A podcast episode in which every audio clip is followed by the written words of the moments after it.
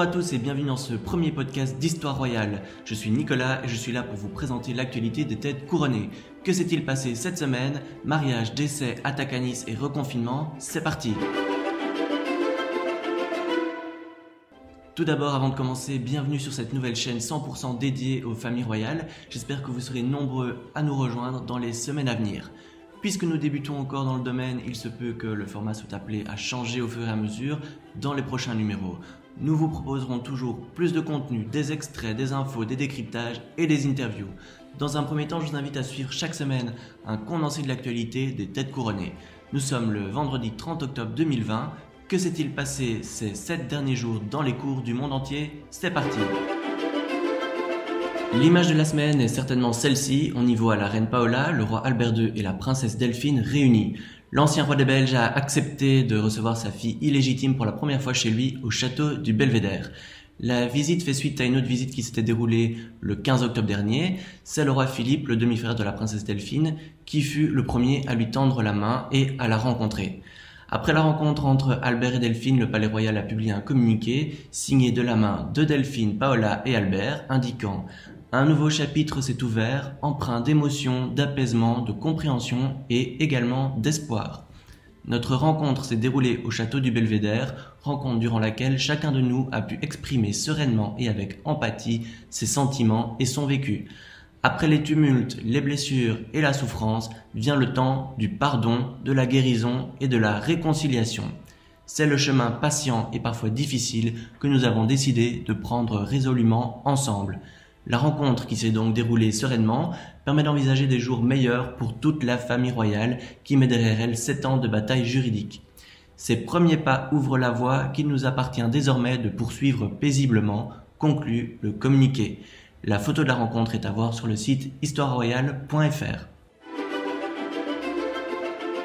Heureuse nouvelle au Bhoutan.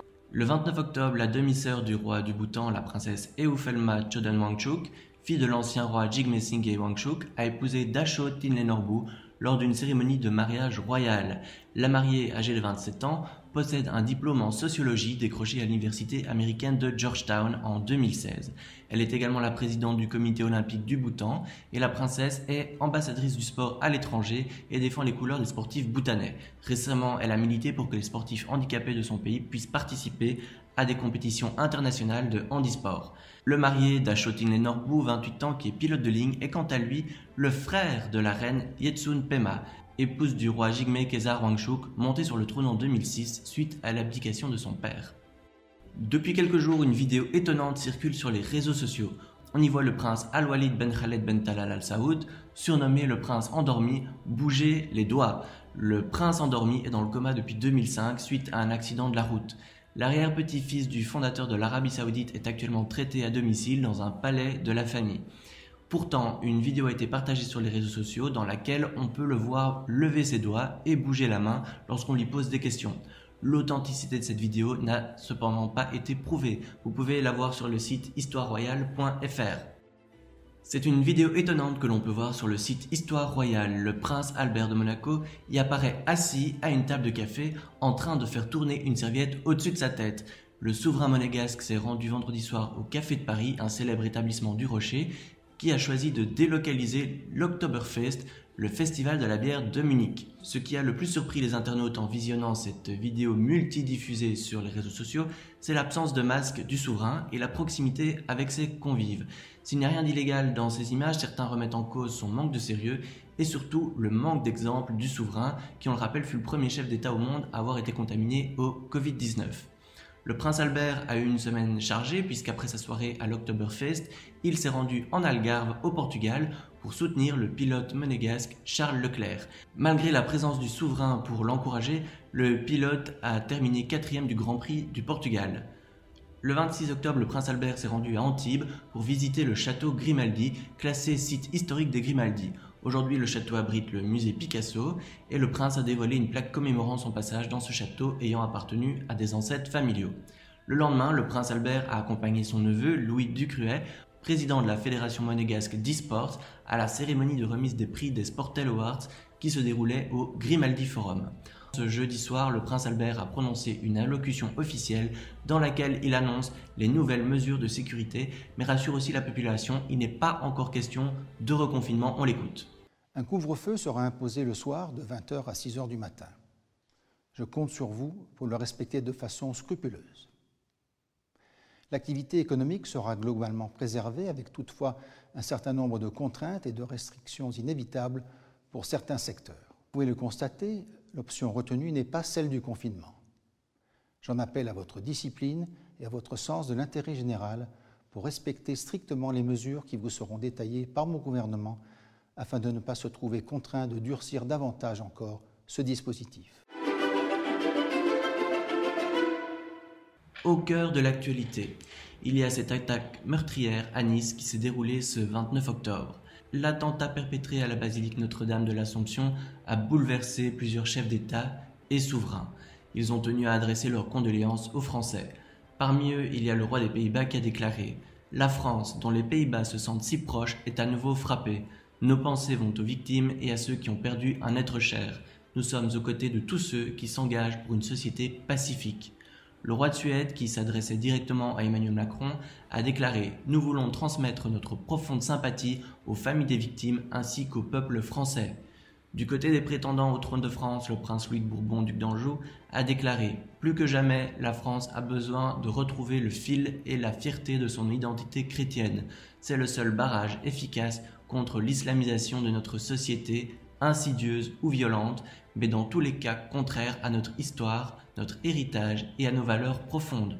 Quant au prince Jean d'Orléans, comte de Paris, il dit Contre ce qui devient malheureusement un événement ordinaire de la vie quotidienne, il faut oser réagir avec des mesures fermes. Cela nous amène de nouveau à nous interroger sur l'islamisation de notre nation et à condamner ceux qui l'utilisent pour nous faire la guerre, à l'intérieur comme à l'extérieur. Le samedi 24 octobre, on apprenait la mort du prince Hadji Abdulazim de Brunei. Le prince Azim, deuxième fils du sultan Hassan al-Bolkiah, est décédé à 38 ans. L'annonce de sa mort fut un choc pour la population du sultanat et sept jours de deuil national ont été annoncés. Le palais n'a d'abord pas voulu communiquer sur les causes du décès, annonçant simplement la mort du jeune prince à l'hôpital des suites d'une longue maladie. Ce n'est que trois jours plus tard que son frère, le prince Matin, a révélé les causes de la mort du prince Azim. Un peu plus tôt dans l'année, mon frère a été diagnostiqué atteint d'une vascularite sévère, qui est une maladie auto-immune, écrit le prince Matin sur Instagram. Le fils du sultan de Brunei rappelle qu'une maladie auto-immune est un dysfonctionnement du système immunitaire dans lequel les anticorps attaquent les tissus de son propre corps. Au final, mon frère a succombé à plusieurs insuffisances d'organes causées par des infections tenaces dues à sa maladie immunitaire. Par ailleurs, le prince Matin a révélé que son frère devait gérer en même temps avec des troubles bipolaires, ce qui a rendu le combat encore plus difficile. Le prince Azim était quatrième dans l'ordre de succession au trône du sultanat de Brunei. Il était le deuxième fils du sultan Hassan al-Bolkiah et le premier fils du sultan avec sa deuxième épouse, Mariam Abdulaziz. En bref, le gouvernement allemand met en garde le roi de Thaïlande. Le ministre des Affaires étrangères Heiko a une fois de plus mis en garde le roi Maha Vajiralongkorn lors d'une conférence de presse ce lundi. Le ministre allemand a été récemment interpellé lors d'une séance de questions au gouvernement à propos d'ingérence possible et de l'infraction de certaines lois internationales si le roi de Thaïlande continuait à diriger son pays depuis le sol allemand.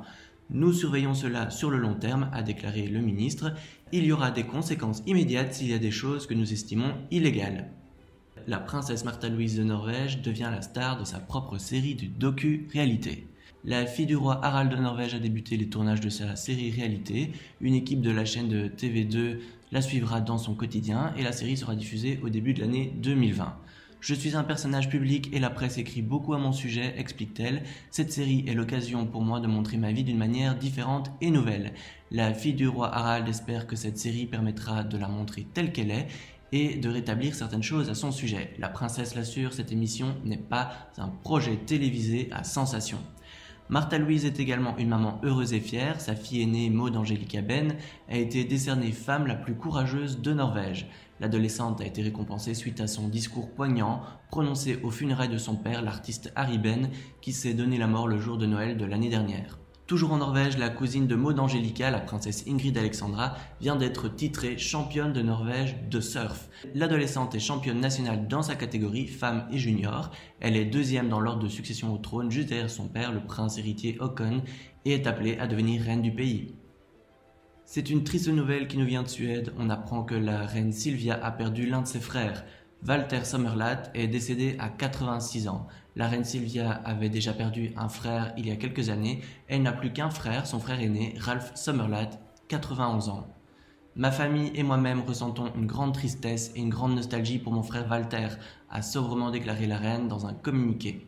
On apprend aussi que le prince Jan Lubomirski et sa deuxième épouse, la princesse Elena, attendent un heureux événement. Jan et Elena se sont mariés le 28 août dernier.